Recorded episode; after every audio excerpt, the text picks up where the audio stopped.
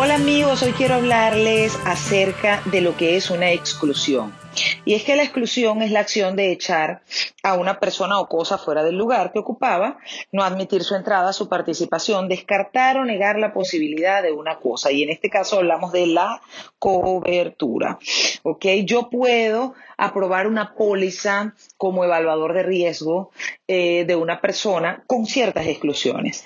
Hay exclusiones permanentes, hay exclusiones temporales, hay exclusiones, em, eh, por ejemplo, donde yo puedo poner algunas condiciones generales como una extra prima, un extra deducible, un deducible vitalicio, y estoy condicionando eh, la aprobación de esta póliza con algún tipo de exclusión temporal o permanente que me va a permitir ofrecer cobertura a una parte sí y a una parte no. Gracias como siempre por estar acá y que tengan un lindo día.